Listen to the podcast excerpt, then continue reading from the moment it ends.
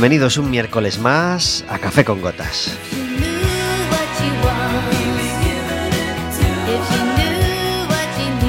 Estaremos con vosotros como todos los miércoles de 4 a 5 de la tarde en el 103.4 de Quack FM, en quackfm.org, en la aplicación móvil y como sabéis, cualquier día, a cualquier hora y cualquiera de los programas en Radioco Café con Gotas.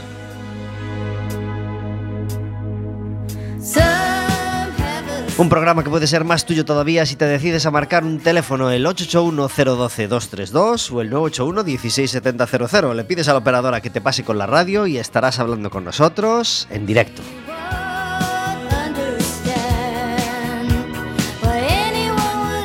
Podrás hacerle preguntas a nuestra invitada, podrás hacernos preguntas a nosotros, podrás decirnos si fuiste a ver el partido del Deport de la Youth League o si fuiste a ver el Básquet Coruña y podrás pedirnos entradas para ir al partido de hoy del Básquet Coruña porque hoy nos toca doble enfrentamiento. A las ocho y media los dos en los dos recintos que están pegaditos. El Estadio de Riazor albergará el Deportivo de la Coruña, Racing de Santander primero contra segundo en la tabla, un partidazo. Y en el pabellón de los deportes, el Básquet Coruña se enfrentará al Leima, perdón, el Leima Básquet Coruña se enfrentará al, al, Alicante. Así que si quieres ir al baloncesto, nos llamas y tendrás una entrada doble para ir a animar al Básquet Coruña que te necesita.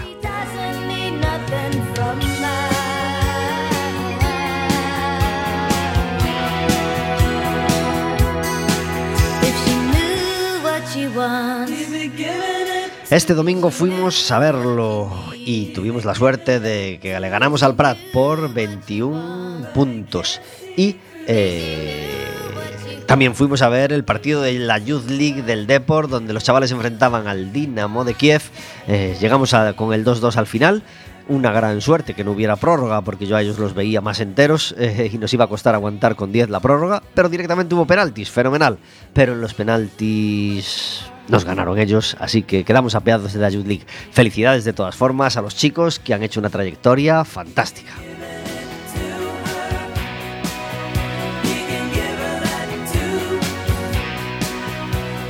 Este programa es posible gracias a que todos los miércoles está conmigo Verónica. Muy buenas tardes. Hola, buenas tardes. Gracias por estar en Café con Gotas. Encantada de estar aquí un miércoles más. No es un miércoles más, es el miércoles después de la celebración que que, pudimos disfrutar el, el, pasado jueves. El jueves pasado, jueves 10, se proyectó el documental de los 25 años de Quack. Y, y, lo pasamos estupendamente, ¿verdad? Fue una gozada, la verdad es que fue muy emocionante, muy bonito y, y pasamos una noche espectacular. Un cumpleaños precioso, precioso. Así que felicidades a todos los que lo hicisteis posible y sobre todo a Yago Prada, el realizador del documental, que nos encantó. Ojalá pronto la gente que se lo perdió pueda volver a verlo porque estamos seguros de que le va a encantar, ¿verdad?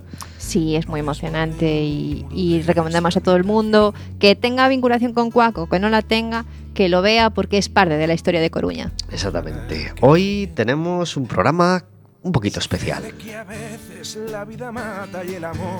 ¿Os suena esta canción? silicona en los cerrojos de tu casa o te abre un expediente de regulación y te expulsa del Edén hacia tierras extrañas. Sucede que a veces sales de un bar y la luz quema la piel de este vampiro que te ama. Te llena la frente de fino polvo marrón sur. Bostezas y te queman agujetas en las alas. Pero sucede también que sin saber cómo ni cuándo, algo te eriza la piel y te rescata del naufragio. Y siempre es viernes y está de verano. Verbena en la aldea, en mayo, tormentas que apagan el televisor teléfonos que arden, me nombra tu voz. Hoy ceno contigo, hoy revolución. Reyes que pierden sus coronas, verte entre la multitud. Abrazos que incendian la aurora en las playas del sur.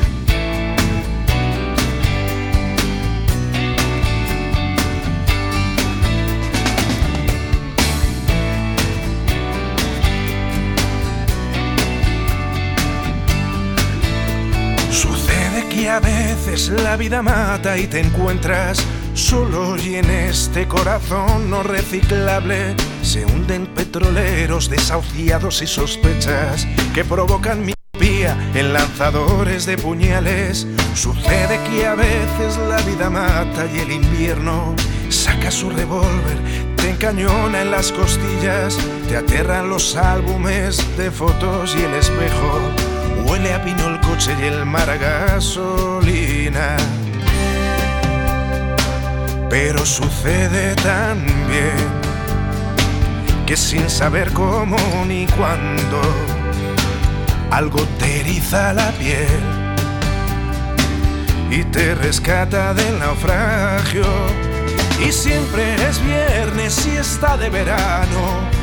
Verbena la aldea, guirnaldas en mayo, tormentas que apagan el televisor Teléfonos que arden, me nombra tu voz. Hoy ceno contigo, hoy revolución. Reyes que pierden sus coronas, verte entre la multitud. Abrazos que incendian la aurora en las playas del sur.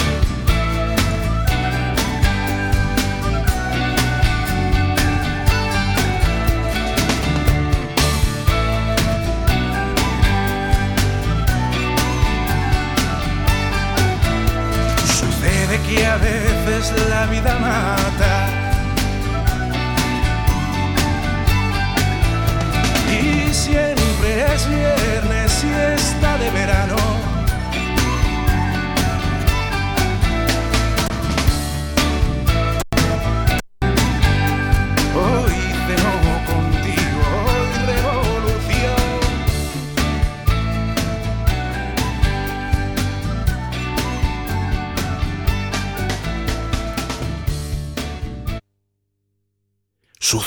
Sucede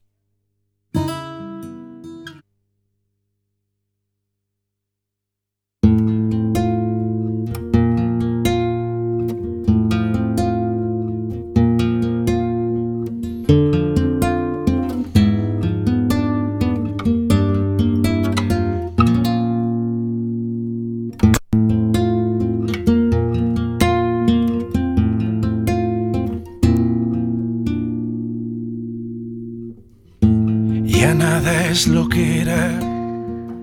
Nuevos paisajes, nuevas fronteras. Nueve minutos sobre las cuatro de la tarde. Estamos en Café con Gotas. Nos ha costado un poquito hacer la conexión, pero ya tenemos al otro lado del teléfono a Ismael Serrano. Muy buenas tardes. Hola, buenas tardes. Gracias por estar en Café con Gotas. Ismael Serrano tiene nuevo disco, se llama Seremos y lo viene a presentar a Galicia este fin de semana. El viernes va a estar en el García Barbón de Vigo a las ocho y media de la tarde y el sábado en el Teatro Colón a las ocho y media también, ¿verdad? Sí, así es, volvemos a, a Galicia después de con una pandemia de por medio y tantas cosas que han pasado. regresamos para celebrar que nos podemos reunir y para, para cantar esta canción. Pues en Coruña estamos muy felices de que, de que vengas. Te va a recibir un teatro, un teatro abarrotado, mm, con muchas ganas de, de volver a verte, de volver a verte cantar. Eh, disco nuevo, se llama Seremos, eh, con colaboraciones. Eh, ¿qué se van y, nueva gira también, donde ya llevas, bueno, ya llevas varios conciertos de esta gira. ¿Qué se va a encontrar la gente que vaya a verte al, Teatro Colón?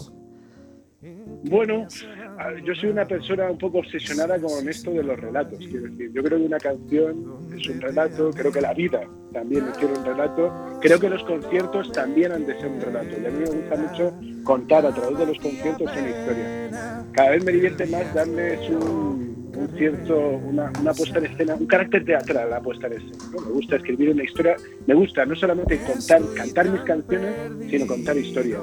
Y, esta puesta en escena es muy especial porque está guionizada de alguna manera eh, para enlazar una canción con otra y para hacer repaso de, de los recorridos en estos 25 años de carrera ¿no? y de cómo las canciones también han hecho de alguna manera un viaje un viaje durante todo este tiempo, de tal manera que uno las canta a veces desde, desde otro lugar. Entonces, bueno, presentaremos, seremos, haremos repaso en discografía y contaremos unas cuantas historias, sobre todo en, un concierto que se escapa, yo creo, de lo convencional y que tiene mucho de teatro musical. Eh, te, leí en una entrevista el otro día que, que, te encantaba esa parte teatral y esa parte musical, que era como tu sueño, tu sueño oculto, el, hacer un día un musical. Eh, ¿Vamos a trabajar en este tema? ¿Te, te gustaría darle salida? Sí, sí, de hecho tengo varias ideas, estoy escribiendo, bueno, ya escribí una obra de teatro, he escrito algunas cosas de teatro y sí me apetece ponerme a escribir musicales, sobre todo como, como un poco lo que presento ahora, ¿no? de, pequeño formato, eh, así que eh, algo más bien íntimo que te permite darle naturalidad y, veracidad a lo que está pasando en el escenario, ¿no? Más allá de las grandes producciones. Eh, a mí hay unas películas que me gustan mucho. Hay una película que se llama One, eh, que es muy bonita, que es de es, la música dentro de es una es una película sobre la música. A mí me gusta eso, ¿no? Cuando la realidad y la música encajan, encajan bien en el musical y bueno, pues sí, en mi fantasía está escribir uno, claro. Qué bien. Eh, en tu anterior gira ya tenías una, una, conversación con una voz en off, ya tenía esa parte teatral que, que nos encantó. Em, y me, preguntaba yo, eh, las colaboraciones de, de, este disco. Hay varias, hay varias colaboraciones. No te voy a preguntar cuál, cuál te hizo más, más ilusión, pero ¿Cuál, ¿Cuál te parece más diferente? ¿Cuál te parece que aporta más cosas al disco, que te aporta cosas más diferentes al disco y, que por ello te, te, te, gusta más? Bueno, es difícil, es difícil elegir porque todas responden a, a, criterios artísticos. La canción me llevó hasta, hasta esas voces. Quiero decir, cuando yo empecé a hacer la primera que despierta, yo pensaba, joder, Pablo que tiene una sensibilidad muy especial, es un artista con una sensibilidad.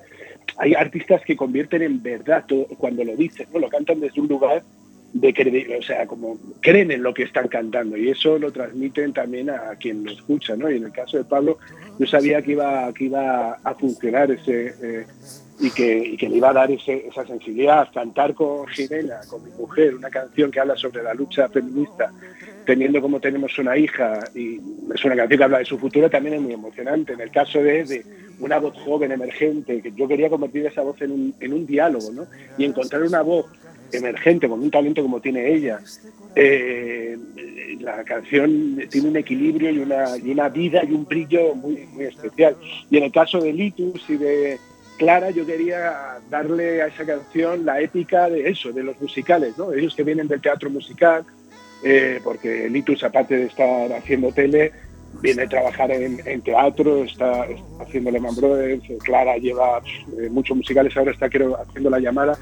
Entonces, eh, bueno, me apetecía darle como esa épica, ese, también ese brillo propio de, de, la, de los musicales. Y bueno, cada canción, en el fondo, cada colaboración tiene un sentido, está por algo, ¿no? Por así decirlo. Sí, sí, te escuchamos.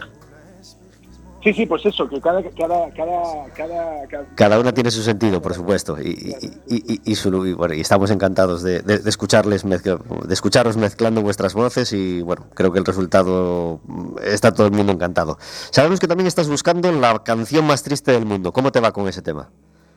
Bueno, pues precisamente ahora estaba escribiendo al respecto. Estaba inmerso precisamente en la búsqueda. Ahora estoy haciendo una selección de las de las de 10 canciones que no sé si son las más tristes, probablemente las haya más tristes, pero son 10 canciones tristes que para mí son importantes, que me, que me acompañan, que me emocionan, que tienen sobre todo ese valor terapéutico del que, que yo reivindico sobre todo, porque de, lo que hablo, eh, al hablar de la canción más triste del mundo es del, de darle un espacio a los sentimientos, a las emociones, también a la tristeza, pero sobre todo a,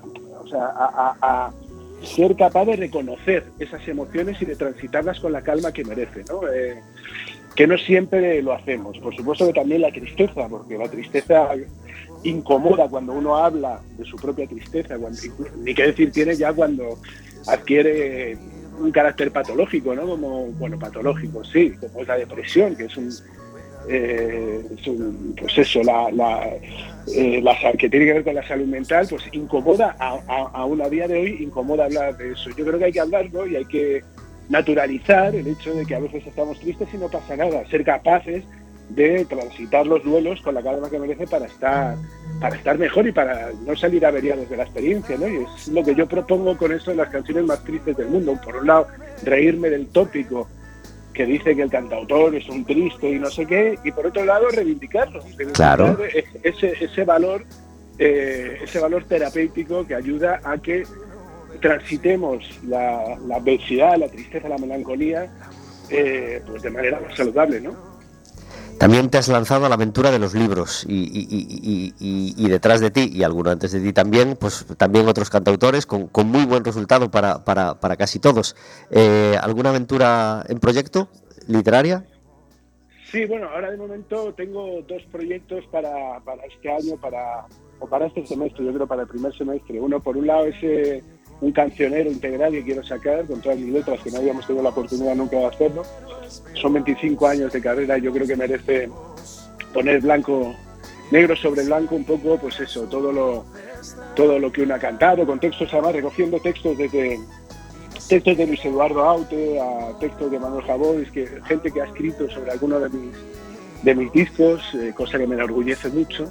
Y luego estoy preparando también un cómic eh, guionizado con un guion de mi padre, con un texto de mi padre, eh, sobre Vallecas, sobre mi inicio, sobre cómo se creó, cómo los orígenes un poco del barrio en el que mis padres se conocieron y yo me crié, aunque yo no llegué a conocer esa realidad de la que habla, de la que habla mi padre, porque está hablando de los 60, de, de cuando muchos emigrantes llegaron a, a Madrid y se instalan en la periferia de la ciudad para para empezar una nueva vida y demás. Y bueno, esos son los dos proyectos así que tengo, el cómic sobre Vallecas y, mi cancionero. Ya que hablas de Vallecas, que sepas que la misma noche de Coruña, a las ocho y media es tu concierto, pero a las diez y media empieza, toca Pedro Pastor en otro local de Coruña. Ah, mira. Así que te da tiempo a acabar y echar una carrerita y ir a acompañarle en alguna canción a, a Pedro Pastor.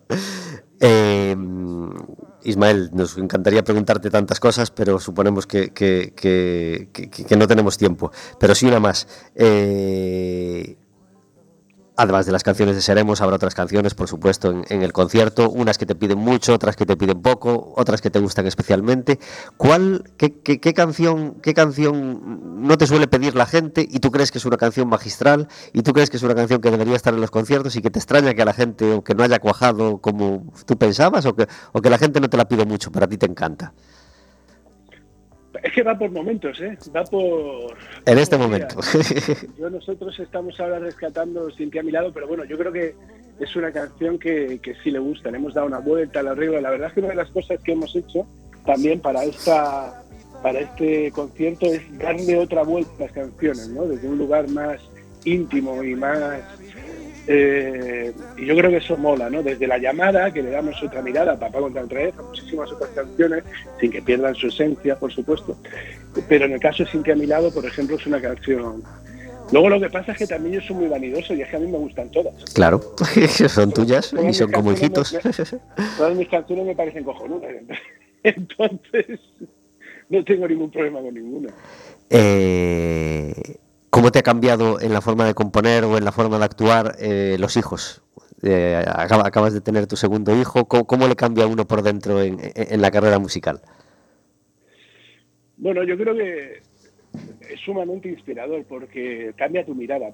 Por un lado, la renueva, en el sentido de que recuperas esa sensación de vivir por primera vez las cosas que habías perdido, ¿no? Vuelves a cuando ves el mar por primera vez con tu hijo, es como si lo vieras tú también por primera vez, ¿no? Cuando haces el primer viaje, o sea, recuperas esa mirada, esa, esa, esa percepción de primera vez, ¿no?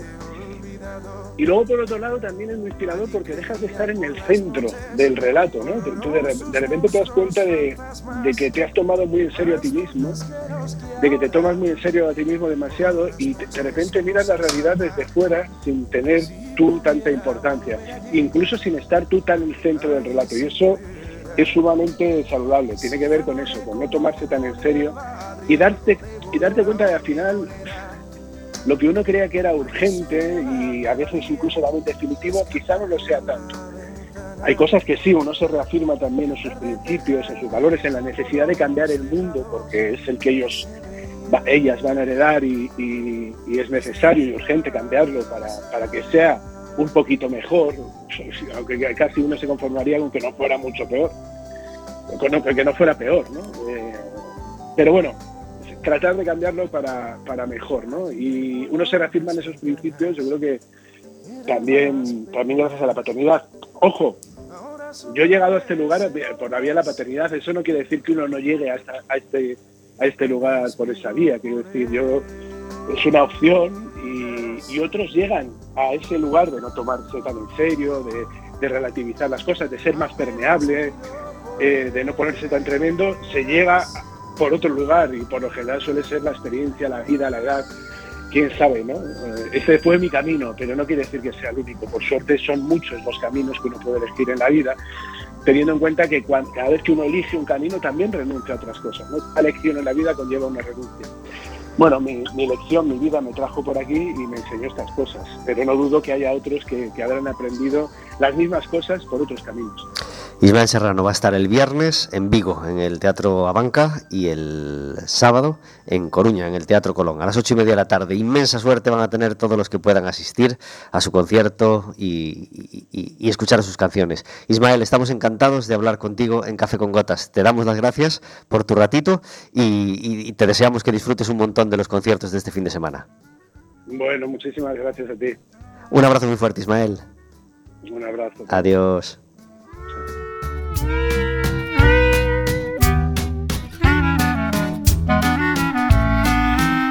Se levanta muy temprano, con todo el día por delante, y da vueltas por la casa, estorbando en todas partes. Se anuda al fin la corbata, en tiempos tan elegante, lo mismito que un pincel.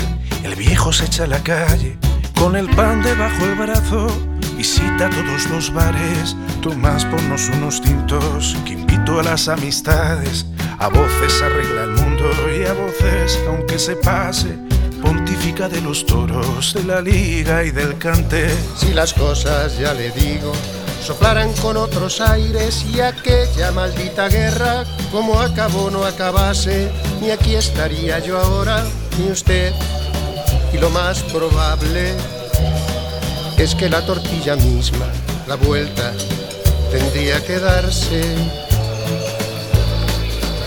Y suspira con nostalgia de aquel que todo lo sabe y una mirada a esa niña que la edad no mata el hambre. 23 minutos sobre las 4 de la tarde, estamos en Café con Gotas y esta llamada tenía que ser así, tenía que ser en este momento, eh, nos altera nuestro ritmo habitual del programa, pero caray, no todos los días tenemos la suerte de hablar con, con Ismael Serrano y hoy, y hoy sí la teníamos. Como todos los miércoles tenemos un invitado, hoy invitada maravillosa, nos apetecía un montón que estuviera con nosotros. Marta Rivadulla, muy buenas tardes. Hola, buenas tardes. Gracias por estar en Café con Gotas. Gracias a ti. Me da rabia haberte robado tantos minutos. Nada, hombre, no te preocupes. Este Ismael El directo, sí, eh, sí, eh, sí. tiene labia, tiene Por labia, favor. se enrolla con facilidad y nos encanta que se enrolle. Pues sí, pues A veces se enrolla con una guitarra por debajo y hace canciones Sí. y con eso lleva pues más de 10 discos que nos encantan. ¿Cuál es tu disco preferido de Ismael? Pues eh, mira, de los primeros, porque me acuerdo que venía aquí a, a la facultad, de aquí arriba, eh, hace nada, hace cuatro, cuatro días, dice, y subíamos en coche, mis amigas y yo, y la chica que lleva el coche, Inés, le encantaba Ismael y nos ponía todo el tiempo, venga Ismael, venga Ismael, al subir, al bajar. Y le gustaba mucho la de Amo tanto la vida, Ah. le encantaba, porque además como mencionaba algo de, de la película de Casablanca Sí. y tal, pues era su favorita, y pues por esa me inclino.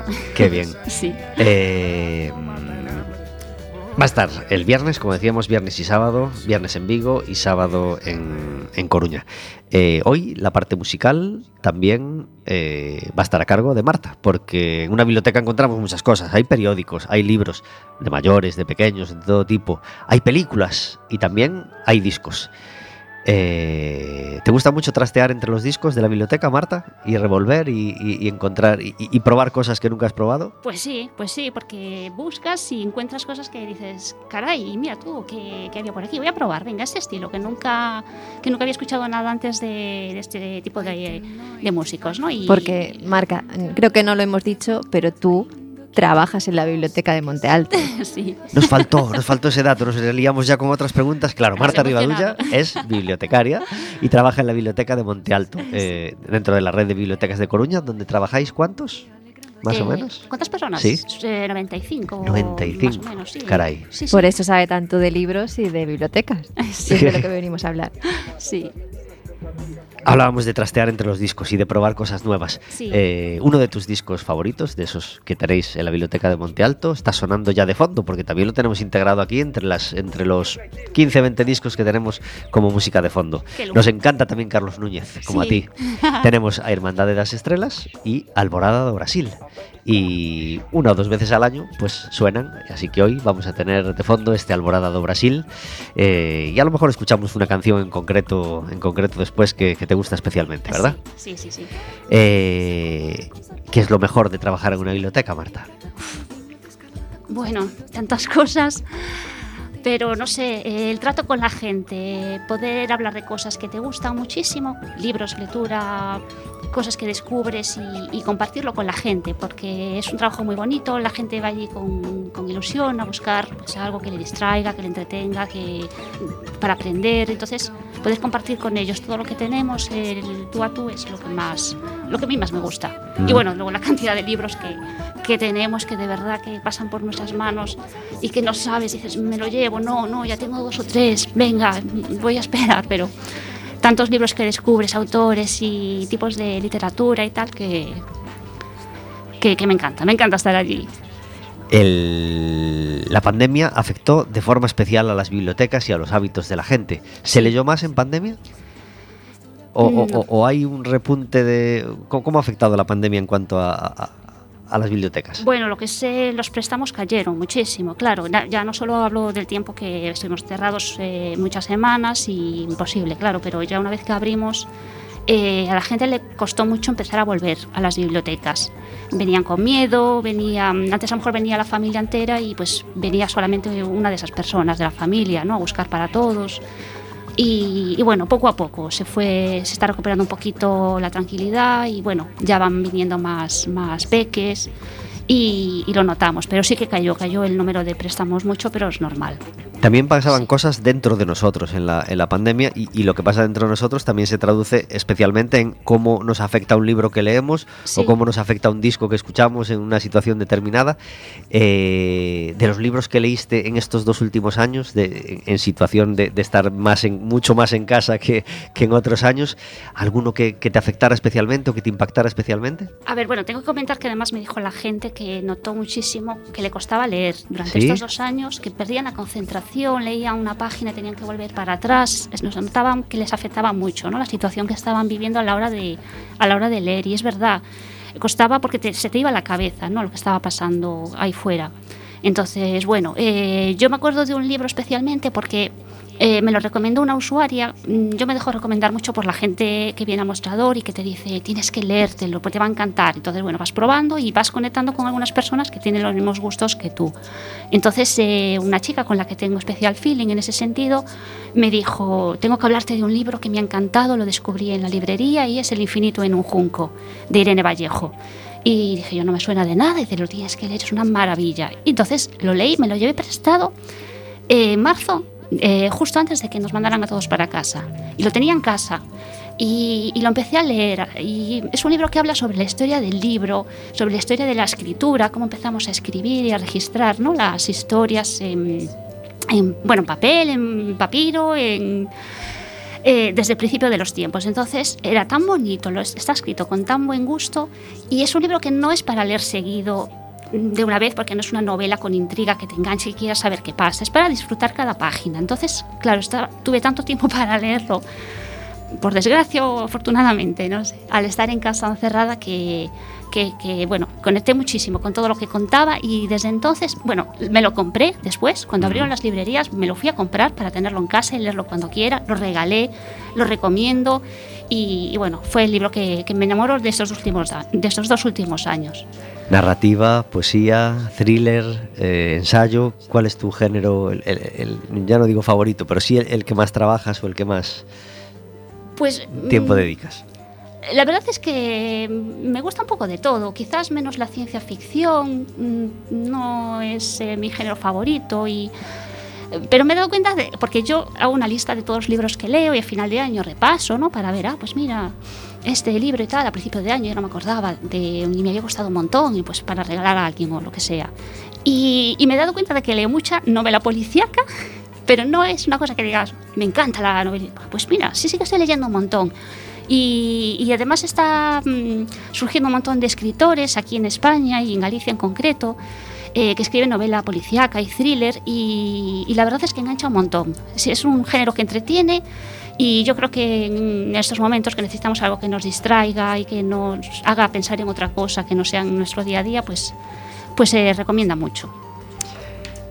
Niños y bibliotecas. Eh, hemos vuelto a recuperar las merendas con contos, es decir, los cuentacuentos en la biblioteca. Sí. que, que, que-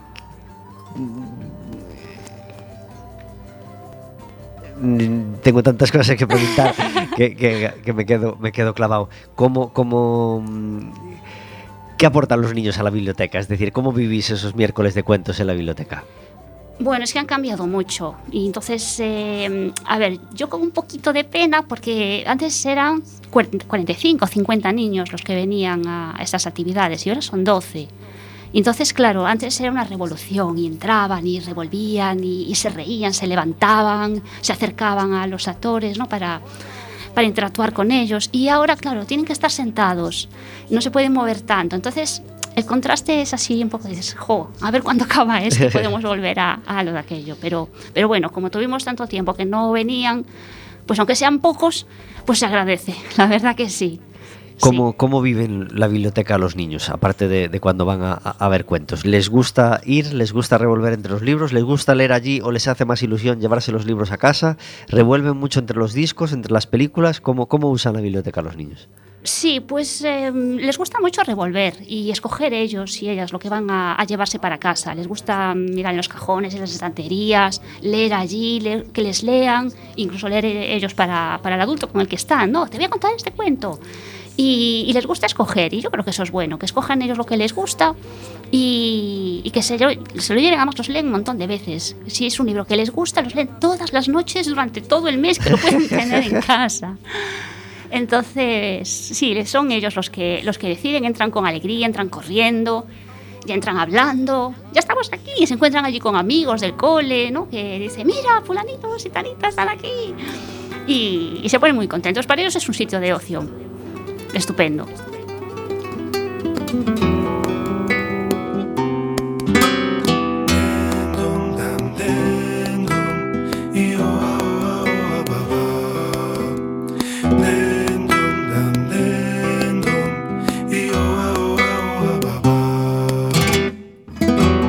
No te dejará dormir este estrépito infinito que intenta llenar los días de tinieblas y enemigos. Una estruendosa jauría se empeña en hacer callar. Si se callas el ruido, será seguramente uno de los temas que, que suenen el sábado en el Colón, porque a él le encanta esta canción. Y nosotros queremos eh, hablar del café amargo, además del café delicioso con gotas que, celebramos cada miércoles. Tenemos un café amargo donde encerramos la queja del día para que no nos manche el resto del programa que pretendemos que sea alegre y optimista. ¿Tienes un café amargo, Marta? Pues, a ver, mm, si pienso, por ejemplo, a veces que en la biblioteca, o bueno, en otros sitios, pero en la biblioteca en general, me amarga un poco el día el café, eh, la gente que entra en la biblioteca y lo que hace es bajarse la mascarilla. Y le tienes que decir, por favor, que tiene que subirse, la- especialmente aquí es en la calle donde se puede relajar. Claro. No aquí. Y que tienes que ir a decírselo. Y, y bueno, a veces da un poco de, de corte porque es una persona más mayor que tú. Y, y- pero bueno, hay que decírselo. Nos adherimos, te entendemos, nos adherimos a, a ese café amargo. ¿Tú tienes un café amargo, Vero? Sí, yo tengo un café amargo, pero bueno, a lo mejor es un poco largo, entonces si quieres nos centramos en, en el que íbamos a, a Que decir- compartimos, a sí. compartir, que era, pues, eh, ya que estamos en los post-Goya, tenemos algunas críticas Claro, los en posgoya. cuanto a... Bueno, eh, eh, eh, aprovechando que, que hay que hay oyentes que, que- que nos lanzan también eh, cafés amargos, pues pues eh, nos lanza un oyente los puercos que tiran las colillas al suelo. No podemos olvidar la rabia que nos da esto, que es que yo a esta semana aún, sentí ese pinchazo en el estómago. ¿Qué, qué, qué necesidad? ¿Qué necesi- ¿Por, qué, por, qué, ¿Por qué sigue teniendo la gente interiorizado que se puede tirar una colilla al suelo? Si contamina muchísimo y es una guarrada Sí. mm, mayúscula. Sí, sí. Lo, no- no- nos da mucha rabia. Bueno, el café amargo al que se refería Vero, el café amargo post Goya, pues, pues que nos lleva a hablar de la gala de los Goya. A Vero y a mí nos encanta eh, los premios del cine, sobre todo nos encantan los Goya, los Oscars son muy tarde y además dominan. Sin dominar mucho ni del cine español ni del extranjero, pues solemos estar así como más puestos en el, en el cine español y nos gusta más hablar de, ello. Nos tragamos la gala entera el pasado sábado, la gala de, de los Goya, y la gala entera suponen tres horas y cuarto. Eh, mi café amargo es que no puede seguir durando tres horas y cuarto la gala de los Goya, ¿no, Vero? Pues la verdad es que, teniendo en cuenta que no tuvo presentador, que las actuaciones musicales, excepto la de Luz, la de Luz Casal, mm, fueron un poco regulares. Y Bueno, ¿A bueno, te yo no, me quejo. Creo que Luz no tenía su mejor día de voz. a mí la de Luz me gustó. A mí me, encanta Luz y me encanta la canción y creo que no tenía su mejor día. Le- le- la noté así un poquito regular. Eh, pero bueno, me gustó la actuación, me gustó Leiva y Sabina, claro. Leiva y Sabina me gustó mucho. Lo que me extrañó es que Leiva solo tocase la guitarra. sí, Digo, cuando dijeron va a tocar Leiva y Sabina, me esperaba que cantasen juntos. Pues ya ves, va en plan palmero de María Dolores Pradera. Que seguro que, es un- seguro que lo hace con todo el cariño eh, y que seguro que es un honor para él tocarle la guitarra a Joaquín Sabina. Pero hombre, Yo creo que no que cantó por, ponerse el traje blanco. Yo creo que Sabina le dijo, Leiva, no te pongas el traje blanco, que esa se-". pues se puso el traje blanco. Bueno, pues ahora toca solo, ahora canto yo. Sabina se levantó en la última estrofa para dejar claro a la gente, oye, que me puedo levantar, ¿eh? que estoy bien. ¿A que? Todavía me emborracho. En fin, felicidades a Sabina y a Leiva. Muchos tenían muchas ganas de ver a Sabina de nuevo cantar. Eh, me gustaron las actuaciones musicales dentro de lo que cabe. Me gustaron también los sketches. Creo que fueron cortos y que, y que estuvieron bien. Es decir, por ahí no podemos recortar. Por ahí no se alargaron. No se alargó la preside- el presidente de la academia. No, se alargó los- el, los premio de honor, José Sacristán. Los discursos fueron No, muy no cortos, hubo problema por ahí. Tampoco me da la sensación de que se alargara demasiado la gente agradeciendo los premios, unos más que otros, Bueno, ya sabéis, como siempre. otros, sí. Pero no, no, no hubo ahí demasiado que recortar y aún así, tres horas y cuarto. Que se hacen es largos. difícil. Se es hacen difícil. largos. eh, se hace- Otro día podemos hablar más a fondo de, de ello y, y estudiar por dónde recortar, por incómodo y por injusto que sea. Pero no puede ser. Tres horas y cuarto no puede ser. Las premiadas, pues ya lo sabéis casi todos. Seis premios para el buen patrón, que batió el récord de nominaciones con 20. Las leyes de la frontera fue la, la sorpresa, porque creo que tenía seis nominaciones, a lo mejor, o, o cinco, y se llevó cinco premios. Maisabel 3, Mediterráneo 3, Libertad 2 y, bueno, y algún otro premio suelto. Para 3, por ejemplo, que era la película que, se llamaba, que, que nos recomendaba Carmen hace, hace un- unas semanas, pues también se, llevó, también se llevó un premio. ¿Tú viste alguna de ellas, Vero? Yo vi la ley de la frontera y alguna más, pero, pero no, no de las premiadas. No de las premiadas. Pues, eh, ¿tú viste la gala, Marta? No, no, no la vi. Pues eh, felicidades a todos los premiados y felicidades al cine español por celebrar también su fiesta del cine el, pasado el pasado sábado. Eh, hoy queríamos que las canciones, aparte de sonar un poquito de claro, por el concierto que, que vamos a, a tener, queríamos que las canciones las eligiera, las eligiera Marta. Una de ellas fue el Alborada de Brasil, que sonó al principio, dentro la, perdón, era la Alborada de Rosalía, dentro de ese Alborada do Brasil. Y ahora está sonando una canción que nos encanta recordar. Creo que este disco es de 1988, pero si no es el 88 es año arriba, año abajo. Ese disco se abría con Vivir al Este del Edén y la segunda canción, fueron primer y segundo single, era este arrollador Maracaibo.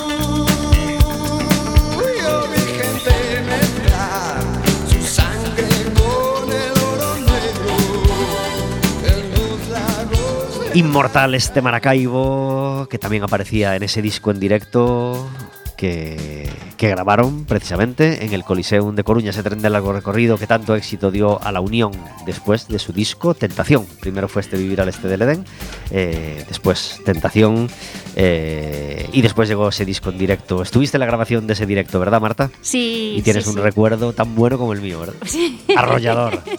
Fue total, el primer concierto al que me dejaban ir sola con mi hermana, con mis amigas. Bueno, lo pasamos de miedo.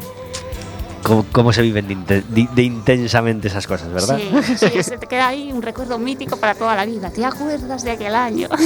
Como todos los últimos, perdón, como todos los terceros miércoles de cada mes, tenemos al otro lado del teléfono a Suso Martínez. Muy buenas tardes. ¿Qué tal? ¿Qué tal? ¿Cómo estamos? Gracias por estar en Café con Gotas. Nada, un placer siempre. Estamos escuchando Maracaibo de la Unión. ¿Te gusta Maracaibo? Sí, yo era mucho de la Unión. Yo era mucho de la Unión. Sí, sí, sí. sí. Eh, un poco pureta ya, como yo. ¿Y, Eh, y pero- pero quién habla de eso, Suso? ¿Eh? ¿Qué pureta de qué? Si nos encanta No, la no, Unión. Acá, un aquí- mío, estamos, eh, no estamos con Zetangana ni con los 19 años, estamos con la Unión, Suso. Ostras, a, mí, a mí todo eso ya, ya parece de extraterrestres. ¿no? El martes de la semana que viene eh, tenemos fiesta grande en la calle Real, en el casino, porque Pedro Brandariz y Suso Martínez van a tener un diálogo eh, recordando a un mm, insigne escritor. Sí. Y, y- y- con muchas caras, ¿no? Porque Cela, yo, siempre lo comparo con Picasso, ¿no? Eh, un personaje brillante, no cabe duda, objetivamente, ¿no? Y luego también muy odiado, ¿no? Con una vida eh, complicada, con luces y con sombras. Bueno, pues precisamente esas son las dos caras que vamos a hacer, ¿no? Brandariz como tiene cara de malo, porque es malo, malo, malo, ¿no? A Brandariz lo meto ahí de, de- de Pascual Duarte, ¿no? Que como sabéis es una historia, es un asesino, una historia crudísima. Y yo, y yo vengo siendo Matías Martí, que es un personaje curioso. Eh, le daré vida a Matías Martí, que es el propio Cela en, en- en la peli de la colmena. No sé si la visteis, una peli mítica del año Sí. 82 de Mario Camus Sí. recientemente fallecido, por cierto, el hombre, ¿no? Eh, bueno, pues eh, Cela ha- hace ahí un pinito, que es Matías Martí, inventor de palabras, co- co- como decía él. ¿no? Bueno, vamos a hacer un diálogo imposible, una, una cosa de locos que tiene que ver con, con esa Coruña que, de celiana, con la Coruña de Pascual Duarte. El, el martes, a, a las seis, estáis invitados todos. Ya que anunciamos la, actuación, vamos a decirle a la gente cómo tiene que, apuntarse, el teléfono al que debe llamar si quiere apuntarse a la fiesta. 981225276 o 606-839-448. Men- Menos mal, menos mal porque me vas a meter un bola. Claro, pero me vas yo- a preguntar a mí el teléfono. Ya aquí. Es lógico, no puedes llevar todo en la cabeza, eh, pero, pero tenía yo el dato delante. Pero sí tienes en la Muy bien. cabeza cuáles son las visitas eh, periódicas, las visitas que tenemos todas las semanas, que, que sigues haciendo y a la que la gente se puede, se puede apuntar. Eh, la- las vamos a repasar, Suso. Sí, bueno, de momento aquí en Coruña hacemos viernes, como sabéis, y, y- y domingos. Los viernes es una visita que le llamo Historia del Deporte Coruñés, porque el deporte siempre ha sido importante. Esta ciudad, por varias razones, siempre ha sido una ciudad un poquito diferente. Y una de esas razones era la práctica del deporte, ¿no? Que era una cosa muy europea, muy, muy, muy, muy, muy, muy rara, ¿no? Nacen los sportings clubs, nacen los clubs deportivos, Na- na- nace el deporte. Bueno, pues tratamos de recorrer eso los viernes y en Riazor, ¿no? Los que sois futboleros, pues entramos un poquito en, el estadio, eh, recordando las arquitecturas, etcétera, un poquito en el, Palacio de Deportes, bueno, y, se llama así, ¿no? Historia del deporte. Los viernes al mediodía. Y luego los domingos, pues hago una visita que es una chulada, eh, la- las murallas, ¿no? Eh, interpretamos las murallas, salimos de María Pita y vamos ahí siguiendo por el parrote, ¿no? De dónde estaban las murallas, que eran de dos tipos, las medievales, las viejas, luego las que se hacen pues más o menos en la época de María Pita, ¿no? Y termina en, la, en el castillo de San Antón, que lo visitamos también en el interior, y le llamamos así, ¿no? Eh, las murallas de la ciudad. Y pronto, pronto, pronto, pronto, pronto lo sabrás, eh, pronto lo sabréis, eh, habrá más, habrá más. Estamos preparando dos que son unas auténticas chuladas y que además una de ellas tiene que ver con lo que te voy a contar ahora. Mm, Vamos a dejar a la gente en ascuas. Hoy hemos tenido un programa un poco diferente, entonces hemos tenido una sección de Suso Te también adelanto, un poco te- diferente. te- Adelantamos a la gente lo que vamos a hablar en marzo. te, adelanto que va a ser una, una- una experiencia maravillosa, fíjate, es un sueño para mí, ¿no? te doy una pista. Yo cuando entro en el castillo de San Antón, que sabes que hay de todo, es un museo extraordinario el que tenemos ahí, ¿no? Pero tenemos muchísimas cosas y muchas veces todos los días tenemos que explicar todo en teoría. Y la teoría siempre queda descontextualizada. Por ejemplo, hay, el famoso esqueleto, ¿verdad? El esqueleto. Bueno, pues entonces imagínate, la visita va a ser así. Aquí está el esqueleto, aquí hay cuatro aras, aquí hay una ánfora y aquí hay eh, el cepo de un ancla. Muy bien. Cuento un poquito el contexto y a partir de ahí, atención, haremos un paseo por nuestra ciudad, una nueva andaina, buscando los sitios donde aparecieron esas cosas tan importantes, con lo cual la gente pues también tiene la posibilidad de, no de imaginarse, ¿no? sino realmente de interpretar cómo era esta ciudad hace ni más ni menos que dos mil años. Y una de las cosas fuertes, fuertes, fuertes es ir al sitio donde encontramos al esqueleto y os diré cómo vivió, qué comía, eh, cuánto vivió, que ya te digo que fue muy poquito, y dónde, en qué zona, en qué barrio de aquella Coruña de hace dos mil años debió vivir. Es decir, vamos, haremos un, una andaina de la Coruña romana completísima. ¿eh? Fíjate, también, tam- también te digo que entraremos dentro del aljibe. No sé, no sé si te das cuenta que cuando va- vas a presentar facturas o tienes tinglados eh, económicos como el ayuntamiento, que vamos todos con cara de mala hostia, y, y entramos en la calle de la Franja, ¿te das cuenta? En el edificio número 18. Vamos más bien con, cara de víctimas, con cara de cordero degollado. Y, y ahora desde que hay pandemia, ahora con el ticket y todo, Dios, con cara así de mala hostia. Bueno, pues yo que estoy loco y estoy siempre en mis historias, siempre me dice la, la funcionaria, pero ¿qué te pasa? En vez de estar preocupada, yo estoy mirando las piedras. Hay allí un aljibe romano que es maravilloso y pasa evidentemente desapercibido. También lo visitaremos en esta andaina. Suso Martínez, nos encanta charlar contigo cada tercer miércoles de mes. El próximo mes, más. Y esta noche hay que ganarle al Racing, ¿eh? Al Partido difícil, yo. a Sardinillas. Pero el partido es en Riazor esta vez, a las ocho y media de la tarde. Gracias, Suso Martínez. Venga, a vosotros. Chao, Una- chao, chao. un abrazo muy fuerte. 48 minutos sobre las 4 de la tarde. Tenemos un montón de cosas que nos gustaría preguntarle a Marta. Eh, tenemos la suerte de tener recién salidito del horno más o menos el ranking o, o al menos sí un- unos detallitos de, de lo más leído eh, y, y de lo más vi- visitado en la biblioteca el año pasado, ¿verdad? Sí, sí, sí, aún todavía se están perfilando datos y números, pero, pero sí, ya he podido sacar un pequeño adelanto. Sin mayores, sin mayores rigores, los tres libros más leídos del año pasado. Pues mira, eh, quitando los del club de lectura, porque se lee, mm, hay muchísimos clubs de lectura en las bibliotecas, entonces, bueno, los libros de ese club tienen un montón de préstamos. Eh, los que más se leyeron fueron Llévame a casa, de Jesús Carrasco, la trilogía de Carmen Mola y eh, una escritora, María Oruña, El bosque de los cuatro vientos. Ajá. Eso en, en adultos. Después en la sala infantil se prestan muchísimos cómics y, y en este año pasado se det- mm, Detective Conan, My Hero Academia y Doctor Slum fueron los cómics más prestados en salas infantiles.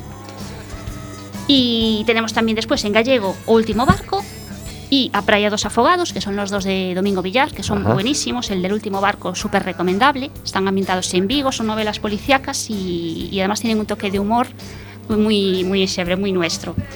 Y de, de Leticia Costas tenemos el de Infamia, en gallego. Y, nada, luego los eh, libros, discos eh, en la sala infantil, el, el del elefante Elmer, que siempre es de los que más se prestan. Tenemos Paco Cerdeira con el disco Ramona Órbita. eh, los diarios de Greg, que también son un exitazo. Y de Paco Nogueiras, Brincabay. ¡Caray! Ahí quería yo llegar. nos encanta Pacolas, Paco Sí. Cerdeira, como, como dijiste, y nos encanta también, bueno, nos encantan muchos, muchos artistas, Sí. pero Paco Nogueiras nos gusta especialmente, nos arrebata, y tanto su extra, su último disco, como su Brincabay, como su Radio Bule Bule, pues seguro que es de lo más cogido, ¿verdad? Sí, sí, además ha venido a la biblioteca eh, algunas veces, ¿no? A hacer alguna presentación de nuevo disco, actuar y, y los peques se vuelven locos. Hay una cantidad de músicos en gallego para público infantil tremendo. Es, eh, es genial. Para los peques aprenden gallego casi sin darse cuenta, luego van por ahí cantando las canciones, pequeños grupis. Qué bien. sí. Eh, hem- hemos echado un vistazo a los datos separados entre hombres y mujeres que acuden a la biblioteca y Sí. la goleada de las mujeres a los hombres es en algunos tramos de edad sobre todo grande. Pues sí. Sí, sí, sí. Ahí en la infancia. ¿Tú lo percibes? sí. ¿Lo, lo notas o, o no reparas en eso? Bueno, en menores de 18 no, no se nota, vienen más o menos un poquito de todo, pero sí a partir de, de los 18 se nota en los adultos, que son las mujeres las que más leen, las que integran los clubs de lectura. eh, prácticamente la mayoría de todos los clubs son, son mujeres, sobre todo, y, y leen mucho más.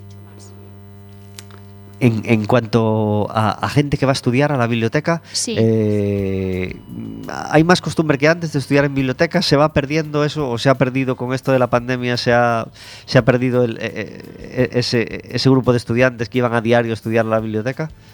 No, eh, sí que hubo una época que había menos, bueno, también porque había tema de restricción de aforos, entonces, claro. antes en la mesa donde cabían cuatro personas, durante muchos meses solamente se podía sentar una. Entonces, bueno, tuvimos momentos de, que llegaba la gente y no tenían dónde sentarse, decías tú, es que solo una persona por mesa, y llegaban a reservar la mesa de un día para otro. Y bueno, ahora ya pueden volverse a sentar como antes y, se vuelven a llenar las mesas. ¿eh? Sí que se estudia mucho a pesar de que las bibliotecas, eh, con el tema de las actividades, el trasiego de gente y tal, no es un lugar de silencio absoluto. Que la- mucha gente espera llegar poder tener total silencio para estudiar, pero es que no, es imposible porque hay gente, hay actividades, te piden libros por teléfono, atiendes pues a gente que a lo mejor no oye muy bien y le tienes que hablar más alto. Pero bueno, igualmente van a estudiar, se ponen sus tapones o sus cascos Ajá. y están allí todo el día y además desde primera hora, según eh, la edad, pues hay gente que va a estudiar oposiciones o el instituto de la universidad, entonces según el horario que tengan, pues hay gente por la mañana, que viene por la tarde. Sí, A pesar de que en Spotify podemos escuchar pues casi cualquier canción que se nos ocurra a golpe de clic y en las plataformas de televisión pues se pueden ver montones de películas según la plataforma, hay gente que le gusta seguir yendo a la biblioteca y buscar entre los discos, llevarse uno o dos, o buscar entre las películas y, y llevarse uno o dos y verlas en DVD, y quizá aunque la tengan en la, en la, en la plataforma de, de turno. ¿Sigue habiendo, sigue ocurriendo esto o cada vez menos? Mm, quizá cada vez menos. Yo creo que sí que noto la bajada en, en el préstamo de, de audiovisuales, sí. Quizá menos música.